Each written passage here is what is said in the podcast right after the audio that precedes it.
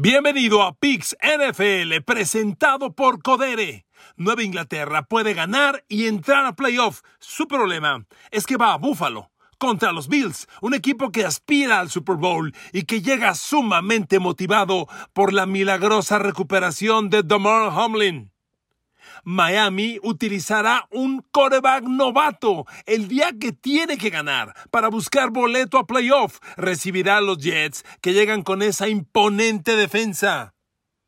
Aaron Rodgers y Green Bay tienen la casa el lunes por la noche y si ganan están en playoff. Enfrente, Detroit, un equipo que ha tenido gran levantón las últimas semanas, pero que históricamente pierde este tipo de partidos. Finalmente Seattle y Gino Smith quieren cerrar un año de ensueño en el que nadie pensaba en ellos y si ganan combinado con derrota de Detroit, Gino Smith podría meterlos a playoff.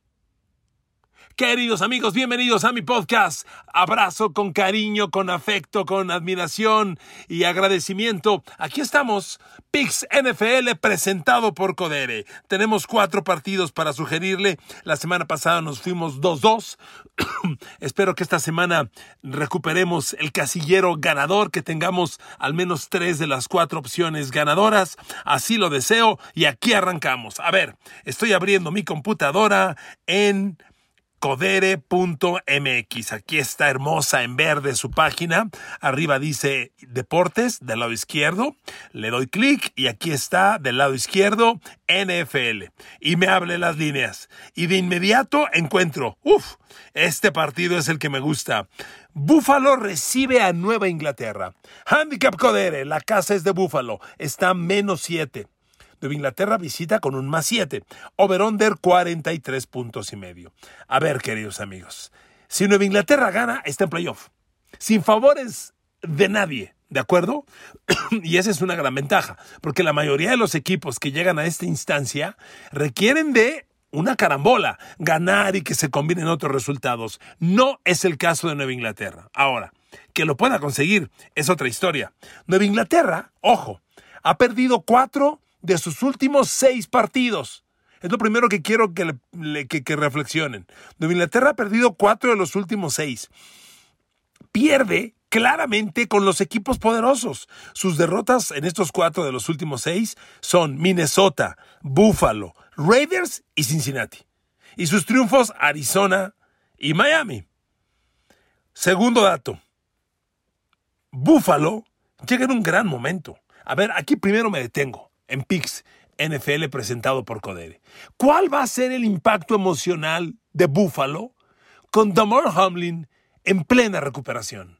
Ya abrió los ojos, ya le quitaron el tubo que le ayudaba a respirar, ya respira por sí mismo, ya reconoce gente, ya habla. Ya hizo un mini enlace de video con sus compañeros y les dijo, I love you guys, los quiero amigos, los quiero compañeros. ¿Cuál va a ser el factor? Yo creo que es obvio interpretarlo. Búfalo se va a recontracargar emocionalmente y sobre todo el factor Damar Hamley va a alimentar al músculo más poderoso de los seres humanos, el cerebro. Búfalo, que además tiene la casa, va a salir como demonio contra Nueva Inglaterra, porque además Nueva Inglaterra tiene en su historial, pues nada más que hasta el año, hasta la, hace, hace, unos años, no muchos, con Tom Brady al mando, Nueva Inglaterra le ganó a Búfalo 28 de 31 juegos. Entonces Nueva Inglaterra es el más odiado rival que puede tener Búfalo. Y hoy los tienes, obligados a ganar, te visitan, eres Bills sueñas con Super Bowls y traes el factor Damar Hamlin, híjole amigos, la verdad veo sumamente complicada esta escena para Nueva Inglaterra. En la conferencia de prensa del jueves le preguntaron a Bill Belichick, oiga, emocionalmente Buffalo va a ser un equipo muy explosivo, ¿qué podemos esperar de su equipo? ¿Cómo lo va a enfrentar? Y Belichick respondió, es responsabilidad de cada uno de mis jugadores prepararse para eso. ¿Usted cree que Mac Jones está listo para un escenario como este? Mac Jones que ha tenido sus momentos y no anda mal, ¿eh? está en un momento respetable. Tiene ocho touchdowns, una intercepción en los últimos ocho juegos. Bien, porque es solo una, intercepción, pero por Dios, ocho touchdowns en ocho juegos, ¿a quién espantas con eso? Y contra Buffalo. Y, y por otro lado, como le decía, ojo con lo que Nueva Inglaterra, a lo único que Nueva Inglaterra derrota. Ahí le van los corebacks a los que Nueva Inglaterra ha ganado en sus últimos partidos. Le ganó Miami, ajá, Skyler Thompson, coreback, tercer coreback del equipo, novato. Y antes de él estaba jugando Teddy Bridgewater. O sea, Nueva Inglaterra le ganó a Miami sin Tua Tagovailoa, obviamente. Triunfo anterior, el de Arizona. Tampoco jugó Kyle Murray. Le ganó Arizona con, McCoy de coreback. Triunfo anterior de Nueva Inglaterra. Le ganó a los Jets con Mike White de coreback. ¿Ok? Anterior triunfo fue sobre Colts, que tampoco utilizaron ese día Matt Ryan. O sea, los últimos cuatro triunfos de Nueva Inglaterra son sobre cuatro corebacks suplentes, algunos hasta tercer suplente. Amigos, y los corebacks grandes, Kirk Cousins, Josh Allen, Derek Carr, Joe Burrow, derrotan a los Pats. Amigos, yo no le veo salida a Nueva Inglaterra en este partido. Y agreguemos una cosa más. ¿Cuál es el historial de los últimos dos partidos Búfalo-Nueva Inglaterra? Esta temporada. Buffalo ganó 24-10, sin muchas broncas. 24-10, bien ganado. Nueva Inglaterra logró un touchdown en el primer cuarto y el resto del juego un gol de campo. La defensa de Bills trae contundentemente dominado a Mac Jones. En este partido de esta temporada, Mac Jones menos de 200 yardas por aire un touchdown, cero intercepciones. Y la ofensiva terrestre de Nueva Inglaterra, tan urgente para ganar. Nueva Inglaterra gana solo si te corre el balón bien y controla el balón por tierra. Y si la defensa anota puntos y ayuda, es como Nueva Inglaterra gana. Eso no ha ocurrido contra Buffalo, que le repito, en la derrota de este año, Buffalo dejó a los Pats en 60 yardas por tierra. O sea, Mac Jones menos de 200 por aire y Ramondre Stevenson y todo el ataque terrestre de los Pats menos de 60 yardas terrestres. Nos vamos al juego anterior, el previo.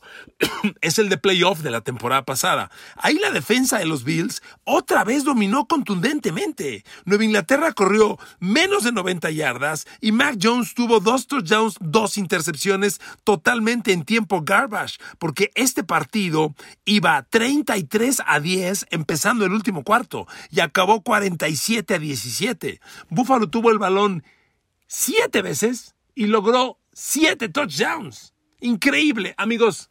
No hay por dónde buscarle. El momento es de Búfalo, la temporada es de Búfalo, el factor emocional de Damar Hamlin va a jugar un rol importantísimo. Yo no dudo que haya hasta un video de Damar Hamlin en el vestidor o en, la, o en, el, en, el, en el estadio algo parecido. Damar Hamlin ya empieza a responder, ya empieza a, a, tener su, su capacidad neurológica está intacta. Todo habla, todo habla sin ser médico a una recuperación satisfactoria. Amigos, este va a ser un factor emocional tremendo para Búfalo. A ver, no le busquemos más. La línea es alta, reconozco. Búfalo menos siete. Tomemos Búfalo.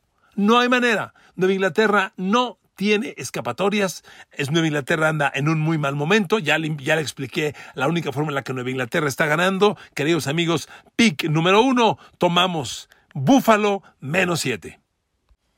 Para el segundo pick, abro de nuevo aquí mi portal de Codere y encuentro que Miami recibe a Nueva York, a los Jets. Handicap Codere, la casa es de Miami, está a menos 3, over-under bajito, 37 puntos. A ver amigos, primer dato. Corebacks, Miami va a jugar con su tercer coreback, Skyler Thompson, un novato, que apenas va a jugar su segundo partido en NFL. Fíjate, juega su segundo partido como novato y es el día el que Miami tiene que ganar y combinarse con que pierda Nueva Inglaterra para que Miami entre a playoff.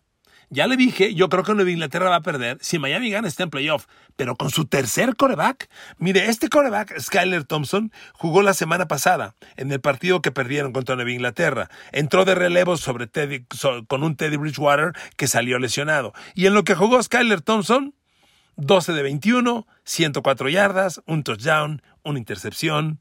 Nada, nada, nada. Miami tiene un gran ataque sin coreback.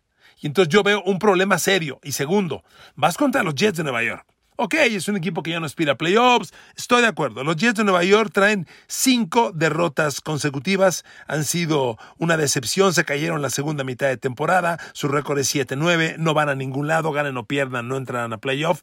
Pero ojo, la defensa de los Jets es elite. No, no es buena. Es elite. Es la quinta de la NFL con menos puntos permitidos. Fíjese, le digo que los Jets traen cinco derrotas consecutivas. Fíjese cuántos puntos han permitido en las cinco derrotas. 27, 20, 20, 19 y 23. ¿Ok? O sea, es un equipo, una defensa que recibe un poquito más de 20 puntos por partido. Hoy, en el ranking de defensivas, los Jets de Nueva York, le repito, son la cuarta en menos puntos permitidos por juego. Los Jets reciben 19.1 puntos por partido. Mejor solo San Francisco, Buffalo y Baltimore. Los Jets son la cuarta mejor defensiva, ¿de acuerdo? Eh, segundo, la defensa, la, la, perdón, la fuerza de la defensiva de Jets para atacar corebacks. A ver, los Jets son el sexto equipo con más capturas de coreback. Tienen 44 en la temporada.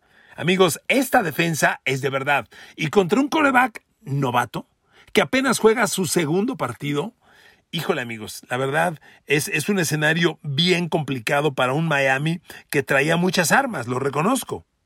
Ahora, el ataque de los Jets lo va a liderar Joe Flaco. No va ni Mike White de coreback, por supuesto no va Zach Wilson, es Joe Flaco. Quien abrió la temporada como titular la va a cerrar. Joe Flaco no juega hace más de 10 semanas, ¿ok? Y, y, va a jugar por estos Jets. Híjole, miren, Miami no tiene grandísimos números defensivos, no ha jugado buena defensa, pero es una defensa que en nombres tiene gente muy importante. Ahí está Bradley Shaw. Por un lado, y Jalen Phillips por el otro. Son la pareja de alas defensiva muy interesante que tiene este equipo. Los corners no ha sido un gran año para Sabin Howard, sin duda, pero Sabin Howard, Eric Rowe, que es el, safety fuerte, el jovencito Javon Holland, lo recuerdo bien, de Oregon, segunda de draft de, hace un año, son un perímetro muy interesante. y amigos, Miami sabe que un partido como este, en el que tu coreback es el novato en su segunda aparición, pero que tienes que ganar por playoff, Miami sabe, lo vamos a ganar con la defensa. Entonces, amigos, yo veo un juego muy orientado a la defensiva, totalmente cargado a la defensa. Por eso, mi sugerencia es que tomemos el under de 37 puntos. Under de 37 puntos entre Miami, que recibe a Nueva York Jets, es el segundo pico de que yo le propongo. Para mi tercer pick me voy hasta el lunes. Perdón, me voy para el domingo en la noche, discúlpeme, domingo en la noche, no hay lunes ya esta semana. El último, el Monday Night, ya fue la semana pasada. Eh, me, voy hasta me voy el domingo en la noche, el último juego de la temporada. Aaron Rodgers y Green Bay reciben a Detroit. Si Green Bay gana, están en playoff. Punto. Sin combinación alguna. Green Bay gana, está en playoff. ¿Tú crees que Aaron Rodgers en su casa, en Lambeau Field, que va a estar como a 10 bajo cero, ¿va a desperdiciar la opción de ganar para entrar al playoff? Ante un Detroit que no trae mal momento, ¿eh? Es el mejor Detroit de los últimos, de los últimos 10 años probablemente. Pero sigue siendo Detroit, con Jared Goff al mando. Un equipo que siempre pierde el juego grande. Miren amigos, el momento de cada equipo está muy equilibrado. Green Bay ha ganado cuatro en fila. ¿Ok? A rivales eh, respetables. El gran triunfo creo que fue el de Minnesota la semana pasada que le metió una paliza de miedo, 41 a 17. Antes le ganó a Miami, a los Rams, o lo que queda de los Rams, y a Chicago. Y Detroit, en buen momento. Detroit ha ganado siete de sus últimos nueve partidos. Eso no es poca cosa y ha competido muy bien y le ha competido a los grandes. Detroit ya le ganó a Green Bay en Detroit. Por cierto, el peor partido de Aaron Rodgers este año porque lanzó tres intercepciones, razón por la que Aaron Rodgers va por la revancha el domingo. Detroit ya le ganó también a Jacksonville, que está peleando bien, y le ganó a Minnesota. Le ganó un 34-23 a Minnesota, a los vikingos. Este, entonces, Detroit tiene un equipo respetable. A ver, amigos. Pero Green Bay tiene la casa. Lambeau Field en enero, por Dios, es un escenario, por Dios, respirar te cuesta trabajo. Es un, es un escenario sumamente complejo. Y les repito, el factor Aaron Rodgers en casa es bien importante. Reconozco, fíjese, Aaron Rodgers va a tener una de sus peores temporadas en más de una década. Tiene doble dígito de intercepciones. Eso no le, no le pasaba hace mucho tiempo. Trae 10. No va a llegar a las 4.000 yardas por aire. Ha lanzado 300 yardas una vez en toda esta temporada. Nunca 400 este año. Sin embargo, es Aaron Rodgers. Y ahí le va un factor que a mí me encanta, el juego terrestre. Green Bay está ganando estos cuatro partidos que le menciono, que trae consecutivos, por ataque terrestre y defensa. Y en el ataque terrestre se combinan dos, AJ Dillon y Aaron Jones. Y Aaron Jones, que ya tiene mil yardas esta temporada, trae una característica. Sus juegos grandes están siendo contra los rivales grandes. A ver, El mejor juego de Aaron Jones este año, 143 yardas. ¿Sabe a quién? A Buffalo. El siguiente, 138. ¿A quién? A Dallas. El siguiente, 110 a Nueva Inglaterra. El siguiente, 111 la semana pasada a Minnesota. Y el otro, 132 a Chicago en la jornada 2. Aaron Jones juega bien los juegos grandes. Trae 1072 yardas, 5.3 por acarreo. Y ahí le ve el otro dato. La defensa de Detroit en contra de la carrera es la cuarta peor de la liga. Se come 150 yardas terrestres por partido. ¿Qué cree que va a hacer Green Bay? Correr y correr y correr. Y Aaron Jones, que tiene esta magia para dar los juegos grandes en partidos grandes, puede ser la diferencia. Aaron Rodgers no necesita lanzar 400 yardas y 4 de touchdowns. Con que Aaron Jones le dé la bola a Aaron, Aaron Rodgers le dé la bola a Aaron Jones y a AJ Dillon y Rodgers lance sin problemas para mover las cadenas, atacando zonas cortas e intermedias y convirtiendo en zona de gol, es suficiente. Green Bay no va a desaprovechar esta oportunidad. Miren amigos, Jared Goff, el coreback rival, es un coreback interesante. Ha tenido un gran año que Jared Goff de Detroit, no lo puedo negar. A ver, trae 29 touchdowns, 7 intercepciones. Trae balance de 4 touchdowns por cada intercepción. Reconozco, sin duda, son buenos números. Lo que pasa es que yo a Detroit no le encuentro un gran triunfo sobre un gran rival. Tal vez su mejor partido del año fue el que le dio a Buffalo. Y jugó como nunca, pero perdió como siempre. Un partido que se iba a ir a playoff y en la última jugada se los ganó Buffalo 28-25 en Thanksgiving. Fuera de eso, tal vez su gran triunfo de Detroit es el que le ganó a Green Bay que era, perdón, otro Green Bay al de hoy. Los demás triunfos son Giants, Jacksonville, Minnesota, Chicago. yo no encuentro un super triunfo. Detroit sin duda ha mejorado. Pero pensar que está listo para ganarle a Aaron Rodgers en Lambeau Field, en la noche, en un juego donde gana Green Bay y va a playoff, perdón, lo dudo. Por eso, en el handicap Codere, que como le decía, para este partido tiene a Green Bay en la casa, menos cuatro y medio, Detroit visitando, más cuatro y medio. Green Bay es casa, menos cuatro y medio. Detroit visita, más cuatro y medio. Over-under 49. Amigos, yo agarro Green Bay. Agarro Green Bay menos cuatro y medio. No veo manera en que lo pueda perder. Y el handicap Codere que ya le he mencionado, en mi opinión, es jugar Green Bay. Tercer pick de la semana, les sugiero, amigos de Codere.mx, juguemos Green Bay menos cuatro y medio, porque ganando se mete a playoff. Y cerremos los picks Codere con el cuarto y último, que es el juego que les traigo entre Seattle y los Rams. Aquí está en mi página Codere, el handicap Codere me dice que Seattle tiene la casa, está menos 6, Rams visita está más 6, over-under 41 puntos y medio. A ver amigos, ya lo he dicho varias veces, lo tengo que reiterar hoy. Yo me equivoqué. Yo dije Gino Smith va a tener una temporada patética, Seattle no compite, y miren nada más. Si Detroit pierde con Green Bay, eh, eh, perdón, si Detroit le gana a Green Bay y Seattle gana, Seattle está en playoffs. Así nada más. Pero, pero Detroit juega el domingo. Seattle juega, perdón, el domingo en la noche. Seattle juega antes, en la tarde. Entonces Seattle va a ganar, sí o sí a ganar. Tienen que ganarle a los Rams y esperar que en la noche Detroit les haga el favor. Pero Seattle va antes, reitero. Entonces ellos van a salir y su focus es gana. Dos, tienes la casa una casa bien complicada, que es Seattle. Ahí muy valientes van y pierden. Ojo. Y tercer tema que me encanta, Gino Smith. Ya le decía yo, a ver, yo pronosticaba una debacle. Gino Smith ha tenido un año espectacular y a mí no me cuesta trabajo, no me muerdo la lengua al decir me equivoqué. A ver amigos, fíjese el dato que le voy a dar. ¿Sabe quién es el quarterback líder de la NFL en porcentaje de pases completos? Gino Smith. Es el único coreback NFL que tiene 70% de pases completos. A ver, Mahomes trae 67, Tom Brady 66, Justin Herbert 68, Josh Allen 63, Trevor Lawrence 66. Gino Smith es el mejor coreback en porcentaje de pases completos. Siguiente dato. El ataque aéreo de Seattle ya tiene un receptor de mil yardas, DK Metcalf, y va a tener otro porque Tyler Lockett tiene 979.